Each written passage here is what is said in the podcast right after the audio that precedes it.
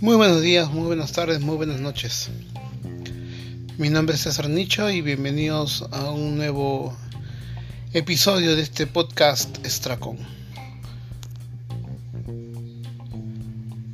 El día de hoy vamos a conversar un poco sobre la labor del supervisor de seguridad. Estamos hablando lógicamente del de la persona, del ingeniero, del responsable, llámelo como usted quiera, que asume el rol de gestión y control de los riesgos en un proceso operativo. ¿Ok? Acá en, en Perú se le suele llamar prevencionista, preventor, ingeniero de seguridad, algunas veces también, ¿no? Pero la idea es, perdón, la idea es... Uh, aquel profesional que lo que va a hacer o, de lo que está encargado es justamente evitar accidentes eh, de todo desde el personal y lógicamente también obtener los registros necesarios para cualquier tipo de contingencia legal. De acuerdo así que bienvenidos a este nuevo episodio de Stracon Bueno, ya entrando de lleno al tema, hay que hacer una pequeña diferencia que en muchas ocasiones no se, no se aclara, no se entiende o simplemente no se sabe. ¿De acuerdo? Y es que, según nuestra ley de seguridad y salud en el trabajo, eh, en, Perú, la ley 29783, sus modificatorias y su reglamento, y su reglamento así, así como también su modificatoria, eh, indica de que para empresas con menos de 20 trabajadores se debe elegir a un supervisor de seguridad y salud en el trabajo. ¿Ok? Y este, esta persona va a asumir el rol o el mismo rol que asumiría el Comité de Seguridad en el Trabajo. La diferencia es que un comité se forma cuando la empresa tiene más de 20 trabajadores. ¿De acuerdo? Entonces, eh, es necesario hacer, hacer esta aclaración porque este supervisor de seguridad y salud en el trabajo, elegido por los trabajadores, no tiene que ser un ingeniero necesariamente, un ingeniero de seguridad porque esta persona no va a hacer control operativo. Esa persona va a gestionar de alguna u otra manera la seguridad de la organización. Entonces, ya que esta persona va a asumir ese rol de gestión, en campo se debe tener otra persona que haga las labores de supervisión de seguridad ocupacional o seguridad de salud en trabajo. No es la misma persona. Si tú que me estás escuchando tienes una empresa pequeña, no te confundas, no es lo mismo el supervisor de seguridad y salud en el trabajo, elegido por los trabajadores y enmarcado en, la ley 29783. ¿okay? Ese no es el mismo que el supervisor de seguridad que tienes que colocar en una obra, en un proyecto operativo, en una labor operativa. ¿De acuerdo? Son dos cosas completamente distintas, sino que, eh, bueno, la ley le llama así, supervisor de seguridad y salud en el trabajo, y eh, en campo, lógicamente, como tiene personal a su cargo de una u otra manera, se le dice supervisor de seguridad.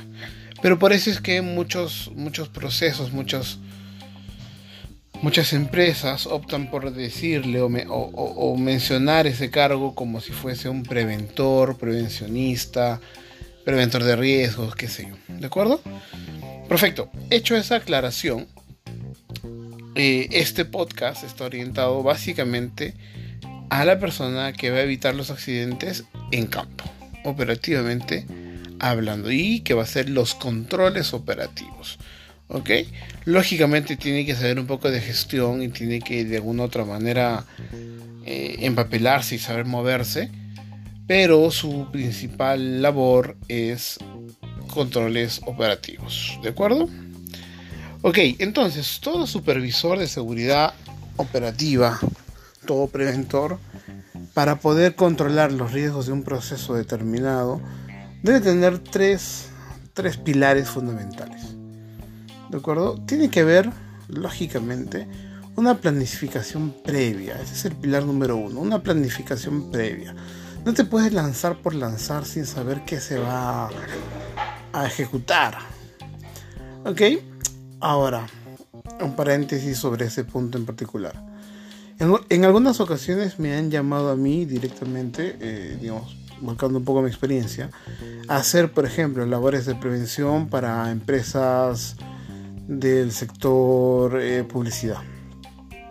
¿Ok? Es decir, los que en los centros comerciales ponen estas estas vallas gigantes que tú ves, este, ¿no? Los anuncios publicitarios que son son vallas, pues, ¿no? Son no es tela el, material, se me fue el nombre, pero bueno, eh, creo que me, me, me, logro hacer entender, ¿no? Estas vallas que se ponen en los, en los frontis, ya sea de, de, centro comercial o a veces este, los banners, ¿no? Bueno. Entonces, sucede que estos proyectos a veces no tienen planificación, porque son en teoría eh, procesos que las empresas ya lo tienen bien mapeado, no, no estandarizado, ojo, o sea, no en blanco y negro, muchas empresas no tienen un procedimiento como tal, pero como es su día a día, es su chamba, y finalmente los trabajadores, los operarios o los instaladores estos pues ya tienen mucha, muchas horas hombre haciendo este tipo de trabajos, pues ya saben exactamente qué hacer, cómo hacer y cuál es el paso, el 1, 2, 3. Sin embargo, no hay procedimientos, ojos, son muy pocas empresas que mantienen procedimientos o estándares para este tipo de labores, ¿ok? Entonces, muchas veces me han llamado, me han dicho, oye, entras mañana, ¿no? O entras más tarde por favor, ayúdenos urgencia. Eh, si no conoces el proceso, ten cuidado, ¿ok? Lo mínimo que tienes que solicitar es su procedimiento operativo. Lo mínimo, llámese un PET, ¿no? Procedimiento escrito de trabajo seguro, ¿de acuerdo? Pero lógicamente ellos no lo llaman PET, simplemente un procedimiento de trabajo. ¿Ok? Ojo que estas empresas suelen ser muy pequeñas también en muchas cosas o ser simplemente contratistas, ¿no? Jalan gente por todo lado y la persona, el líder del, equipo el, o, el coordinador ha trabajado mucho tiempo en eso, entonces tiene experiencia, eh, pero no tiene un documento como tal, ¿de acuerdo? Entonces a ti te, no sé, pasan, pasan tu número, tú llegas y la idea es no llegar, oye, ¿qué, ¿qué hacemos? ¿Cómo es el trabajo? No, pide procedimiento, papélate ¿Por qué? Porque no sabes si van a usar, por ejemplo, eh, andamios, andamios colgantes o solamente escaleras, ¿no? Y entonces, atrás de esto, porque son trabajos de alto riesgo, hay cierta documentación que tú tienes que mantener, que tú tienes que evidenciar, ¿de acuerdo? Entonces, por eso es que debe haber una planificación previa, ¿ok? Como pilar número uno. Ahora vamos a detallar cada uno. El segundo pilar es básicamente la supervisión en sí. ¿De acuerdo? La supervisión en sí eh, significa básicamente eh, estar en campo ya, generar los documentos que tengas que generar de campo, ¿no? Y pues hacer la supervisión en sí. ¿De acuerdo? Y, una y un tercer pilar para toda supervisión debe ser la, la revisión o el, si quieres llamarlo con términos más, este, eh, más renombre, puedes llamarle el, feedback, ¿no?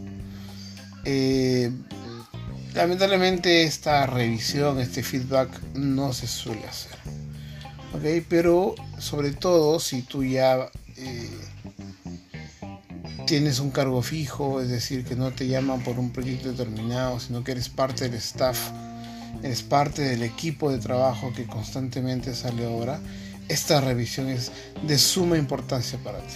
¿okay? Algunas empresas piden o no piden informes a la final de cada proyecto, pues en este informe deberías hacer esta revisión y marcar muy claro cuáles son las, las recomendaciones que tú podrías hacerle a su área de seguridad, a su, a su sistema de gestión, ¿de acuerdo? Entonces son tres pilares muy importantes, planificación previa, supervisión operativa y revisión. ¿Ok? Entonces detallamos el primero, planificación previa. Para la planificación previa, lógicamente debemos revisar cuál es el entorno. Si no conoces el lugar porque no has ido, o porque, como te digo, igual que a mí me llaman para un proyecto en particular y tú llegas el mismo día, pues previamente pide fotografías, tienes que solicitar exactamente dónde es, exactamente qué van a colocar, cuánto es la altura que van a, a la cual van a trabajar. Nuevamente, si tienes el procedimiento es mucho mejor. Ah, muchas veces también los procedimientos son hechos muy, muy ligeros o son una copy pega de otro lado, ¿no? que han sido elaborados simplemente para pasar la llave del cliente y el cliente muchas veces no se, no se preocupa de revisar los documentos. ah, llegó, allá, archiva, pasa, listo, ¿no? Eh, así que tú tienes que hacer esa revisión, ¿de acuerdo? Y por dos motivos, porque el primer motivo es decirle al supervisor operativo, oye, acá ten cuidado que necesitamos esto, esto, esto, esto, para que no nos paren el trabajo o para que yo no te lo pare. ¿De acuerdo? Eh, acá otro paréntesis más. Eh, intentemos siempre ser personas que no solamente paran el trabajo porque sí. Ah, lo paro. No. El parar el trabajo, lógicamente, si es que hay un riesgo inminente, se para y se para. Y punto. Y tú como supervisor, como profesional, debes tener primero la confianza, segundo el carácter y tercero hacerte respetar. ¿De acuerdo? Si tienes experiencia, tienes los conocimientos y aún así, aún así tengas ciertas dudas, si, si consideras que tienes que pararlo, lo, paras, lo debates o lo conversas primero con el supervisor, encuentras una salida y si tienes que parar, se para. ¿Ok? Por algo estás ahí. Eh, pero bueno, a dónde iba, a dónde iba. Eh, no, no, no vayamos con intención de parar. Por eso sirve la planificación previa. Tú debes decirle al supervisor operativo a quien te contate, ojo, por si acaso, necesitamos el formato tal, tal, tal, tal, ahora vamos a ver cuáles son. Necesitamos además, si hace trabajos en caliente, un, vigía, necesito que se coloque el extintor y el extintor tiene que eh, guardar ciertas características. Estas son, ¿no? O sea, tú tienes que comunicarle a tu cliente, a la persona que te contrata, todas las eh, los requisitos necesarios o que ellos deben cumplir para en el momento dado no separar el trabajo, ya sea por ti mismo como supervisor o el supervisor del cliente. No puedes llegar ese día, uy, no tienes, que, que feo, no, separa el trabajo. No, tú eres un facilitador, ¿ok? Tú eres un facilitador y por lo tanto tienes que haberlo preveído, prevido, perdón, eh, tienes que haberlo considerado anteriormente, ¿de acuerdo? Tienes que haberlo visto y lógicamente eso haberle dicho con, anticipación al, supervisor operativo. ¿Ok? Cerramos paréntesis. Entonces, una vez que tengas esta revisión o hayas realizado la revisión del entorno, hay que conocer los trabajos a realizar, el detalle, y eso va a implicar, por ejemplo, si se van a colgar, de dónde se cuelgan. Para esto, lógicamente, tienes atrás de eso la teoría de trabajos en altura, ¿no? Donde, en, qué puntos son los adecuados para que se haga el, para que se conecte la línea de vida, ¿no? Este, ese tipo de cosas están atrás. Y con esa información tú revisas el entorno y te das cuenta si tienes razón, acá no hay forma. Y haces, haces eh, el comentario al supervisor, ¿de acuerdo? Entonces revisas el entorno, revisas los trabajos que vas a realizar. Luego revisas los documentos. Y aquí es no solamente los procedimientos. Si tú vas a hacer trabajos de alto riesgo, tú tienes que chequear antes de empezar los trabajos que las personas tengan la experiencia y tengan la capacitación. Si vas a hacer trabajos en altura, no esperes que tu cliente o el cliente final te diga, oye, pásame los carnets o los certificados del trabajo en altura. No, tú eres el primero. Ya sabemos que debemos, debemos pedir, lógicamente, eh, capacitación, ¿no? experiencia, y eso se, ve con un CV, con un certificado, aptitud médica y los seguros, ¿de acuerdo? Como mínimo, como mínimo. De ahí pues vas a adicionarle el tema de los de, los certificados de los CPP, los certificados de los equipos este para, para el ascenso, ¿no? Eh, si hay, si por ejemplo van a contratar a una empresa para que haga la colocación de andamios colgantes, igual tienes que pedir el, número de la persona, el supervisor, conversar previamente, coordinar, preguntar cuál es su forma de trabajar. Mira, porque muchas veces, o, lo que yo he, he, vivido es que esas empresas son tan especializadas que lógicamente ellos ya tienen su hiper, perdón, su AST, ya tienen sus propios procedimientos y tendrían un formato de inspección del, por ejemplo, del andamio colgante, en donde te colocan cuánta es la capacidad máxima de, personas que pueden subir ese andamio. Con esa información tú vas a poder hacer una supervisión adecuada. Sin eso, lógicamente que no. ¿De acuerdo? Eh, los seguros es un mundo aparte. Muchas de las empresas, ojo, o muchos de los trabajadores patean, por decirlo de una u otra manera, este, usan a Mandrake para, eh, para que un SSTR, por ejemplo, que ya está vencido, pues uy, magia, ya está habilitado para este mes. Entonces, nuestro error a veces como supervisores o, o en todo caso el área administrativa no se, no se enfoca a llamar a la aseguradora y verificar si es que ese seguro es, real o no es real. Acuérdate que tener un seguro que no es real es un delito para empezar y segundo, en caso ocurriese un accidente, ese, ese seguro no existe. Por lo tanto, tú como supervisor de seguridad debes comprobar de que ese seguro esté 100% eh, chequeado, verificado. ¿De acuerdo?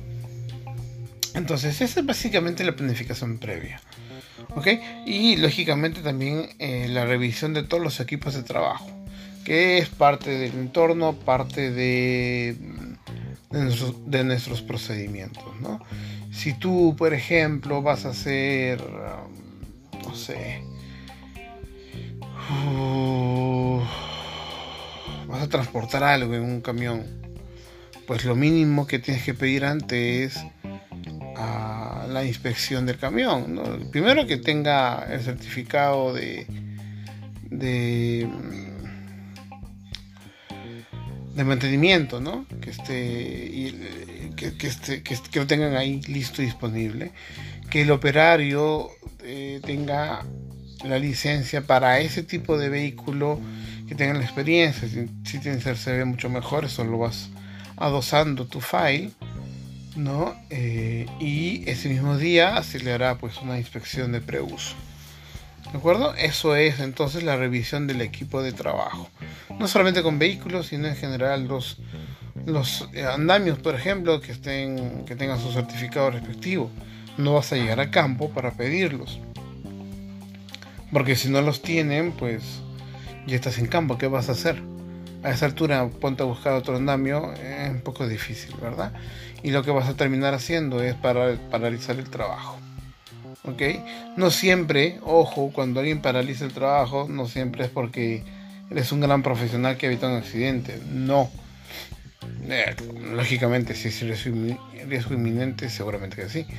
Pero en muchas ocasiones, eh, si hubieses hecho una planificación previa, pues se hubiese trabajado tranquilo y te hubiesen llamado más veces porque el jefe, gerente o supervisor operativo va a decir, mira, esta persona me facilita el trabajo.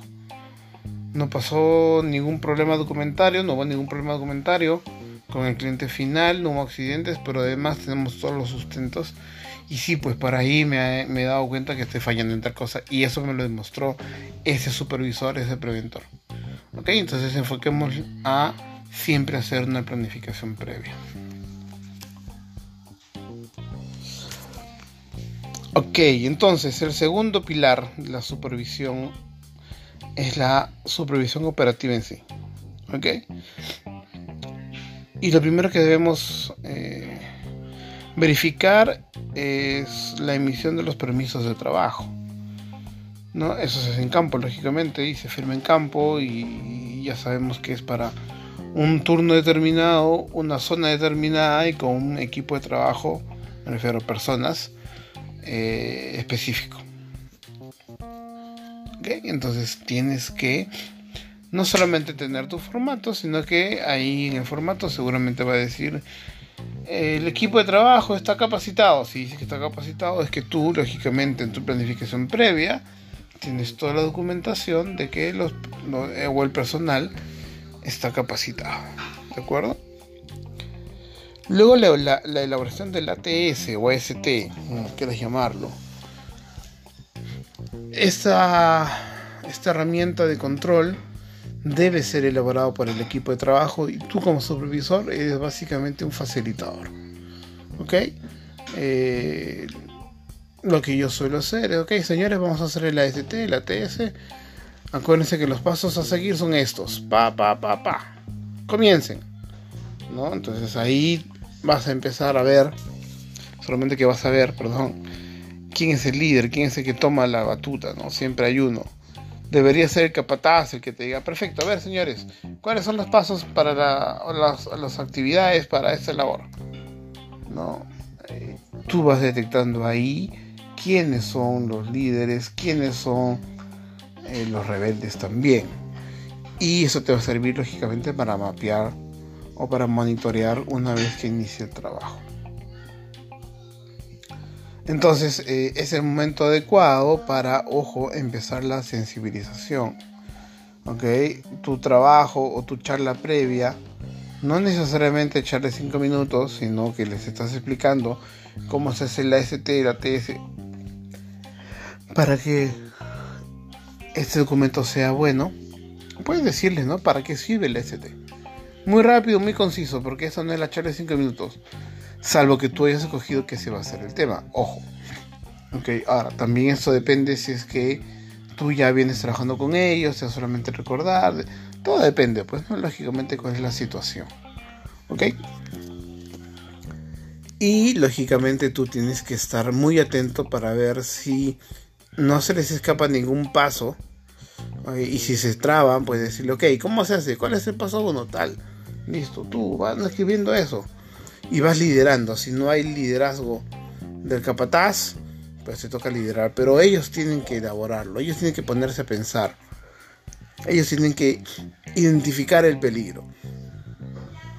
Si es que son trabajadores que no todavía les falta eh, en, en, identificarlo, pues ahí entras tú.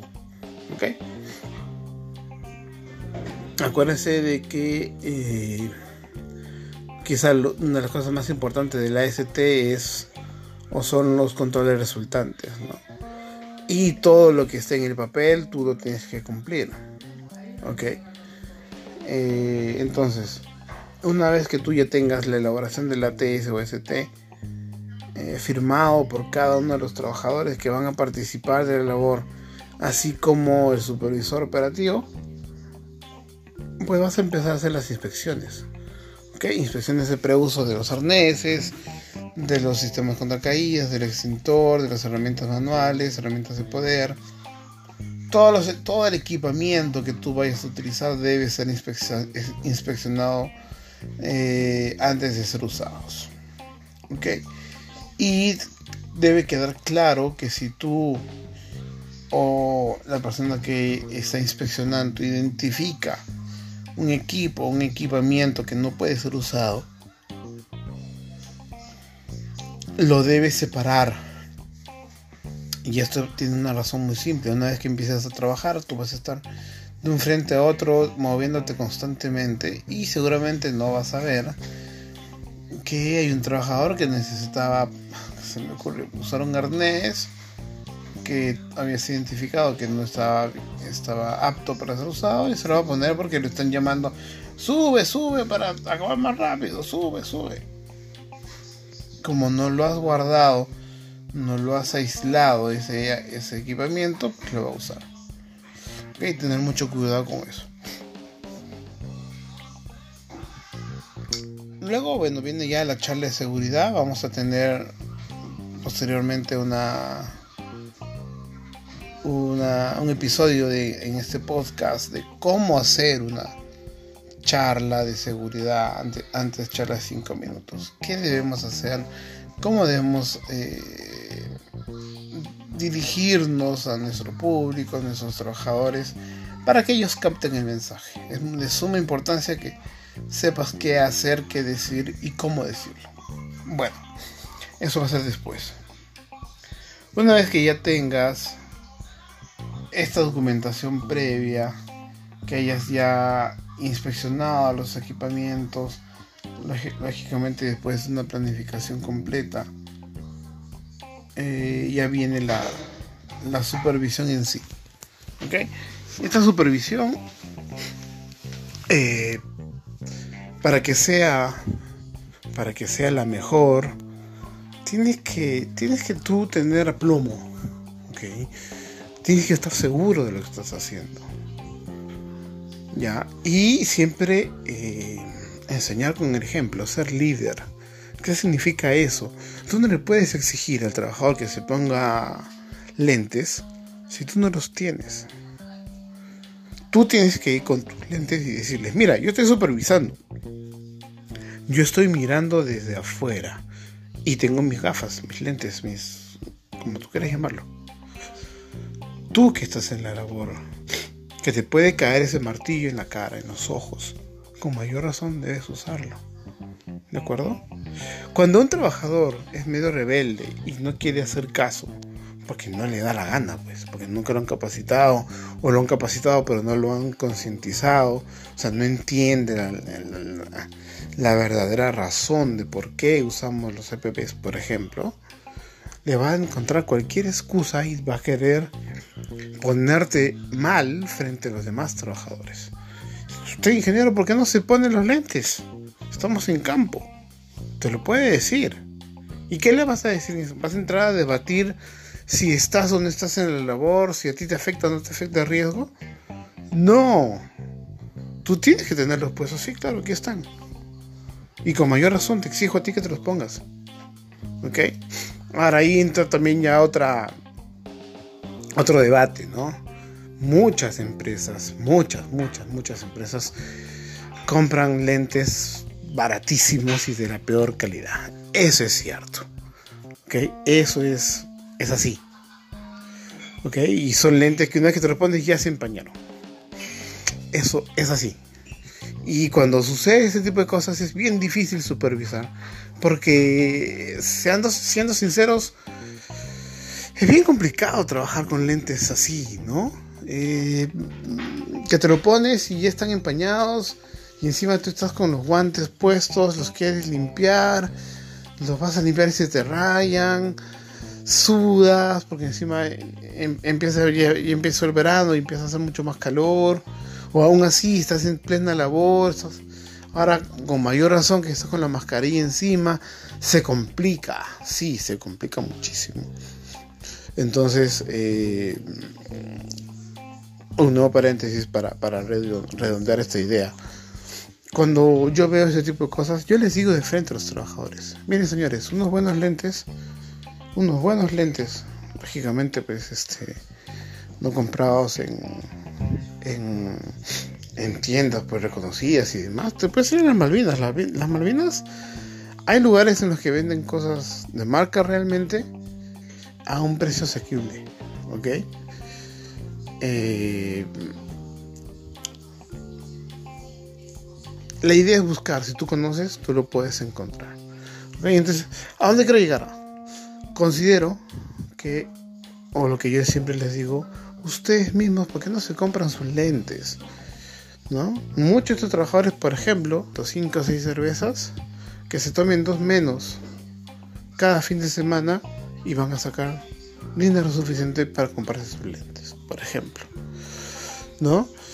Eh, ¿Por qué? Porque su seguridad son sus ojos. Muy aparte de los lentes que le pueda dar el, el empleador, porque eso ya es otra batalla decirle a un empleador, eh, oye, cómprale mejores lentes porque estos no están protegiendo. Si no se lo sabes decir bien, el gerente te puede decir, yo estoy cumpliendo, ahí está mi formato. La ley no dice que me compre tal o cual, ¿no? Es lógico. Porque el empresario, porque el gerente va siempre a tratar de ahorrar de una u otra manera, ¿no? Entonces ahí ya entra tu labor de supervisor también de seguridad y decir, oye, ojo, este, eh, es cierto, te cuesta más, más barato, pero si hubiese un accidente porque se lo saca, este, se rompe el ojo o algo se le clava ahí y el costo va a ser mayor, ¿no? ahí entra, eso es otro debate, porque ya hasta que lo vas a entender en una sola conversación, seguramente que no lo vas a lograr, o seguramente que sí, dependiendo de tu de tu capacidad de convencerlo o, de demostrarle de, eh, que lo que tú le estás diciendo es lo más óptimo, ¿no? Entonces, entonces, eh, es necesario que tú tengas la empatía con los trabajadores para, para que estos puedan tomar conciencia y decir, sí, tiene razón, solamente sería bueno que me compren unos lentes buenos que son solamente míos y que yo me estoy cuidando. Pero bueno, eso, eso también no va a ser en el momento, lógicamente, eso va, a ser después de la obra o del proyecto. Pero ya en el momento en sí, pues vas a tener que tener, prestar muchísima atención cuando tienes este tipo de, de, de casos, ¿no? Que los lentes son de pésima calidad, son los que tienes en ese momento el trabajador se los quiere quitar a cada rato porque les suda todo y se empaña. Bueno, pues tienes que estar encima, ¿no?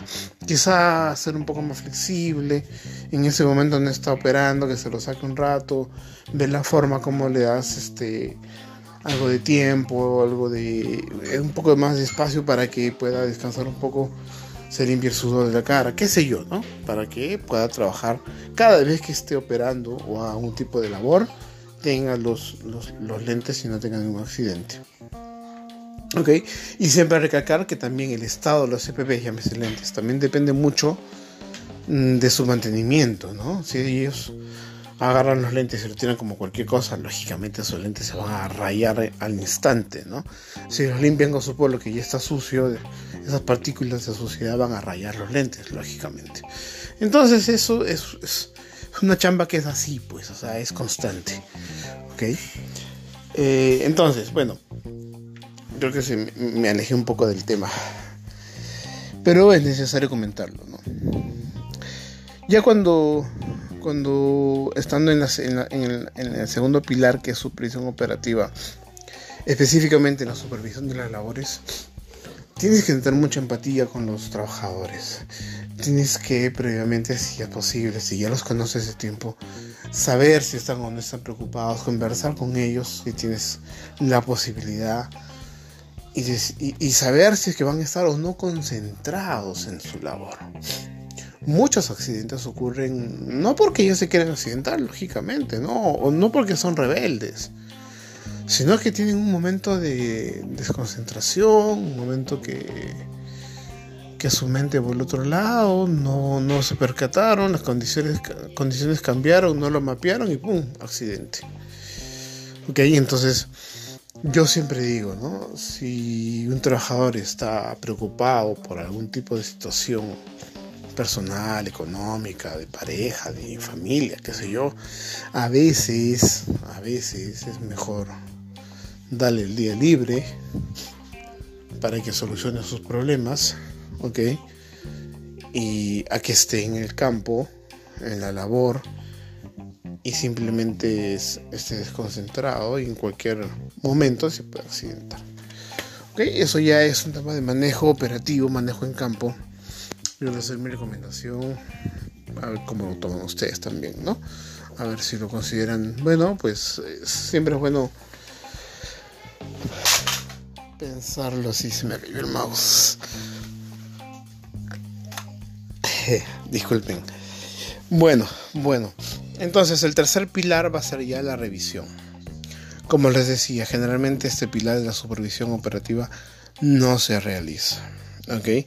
Y básicamente esta revisión eh, tiene tres, tres, tres, puntos muy concretos. Hay que revisar los ATS o los ASTs. ¿okay? Hay que revisarlos. Eh, si es que tú eres básicamente el operador de campo, el supervisor de campo, perdón, vuélvelo a revisar. Si es que es tu labor continua, o sea, estás como parte del staff, pues por ahí que has encontrado un peligro que no estaba en tu hiper, ya sabes lo que tienes que hacer, incorporarlo a tu hiper. Si tú eres una persona o un supervisor que estás por fuera contratado para el proyecto en específico, pues revisa el ST y por allá recomendaciones sobre algún tipo de control que tú has visto que en campo lo tienen flaco. ¿No? Que, que, les falta reforzar. Esa es tu, debería ser una de tus conclusiones. ¿Ok? Eh, ahora, si tú eres, al contrario, no eres el supervisor de campo, sino que eres el jefe de supervisores, eres el coordinador, eres el, no sé, el supervisor jefe, qué sé yo, el cargo que tú quieras llamarle y estás un poco más en gestión.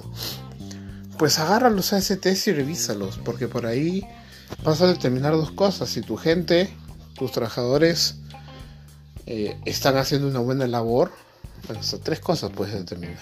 Si tus trabajadores están haciendo un buen análisis de los peligros y los riesgos, identifican bien su tarea de trabajo, identifican bien sus peligros y sus, y sus riesgos, y lógicamente vas a, vas a descubrir si sus trabajadores proponen buenos los controles. ¿ok? Esa es la primera parte. Y tú por ahí dices, ok, acá falta una capacitación de peligros y riesgos, falta una capacitación de, elaboración de STs, ¿ok? Eso es lo primero que descubres. Lo segundo que descubres es si tu, supervisor está supervisando de verdad, si tu preventor realmente está haciendo su chamba. Porque, lógicamente, si es que este preventor está en campo, está dirigiendo al equipo cuando está haciendo la ST, pues no, no debería tener algún tipo de inconveniente.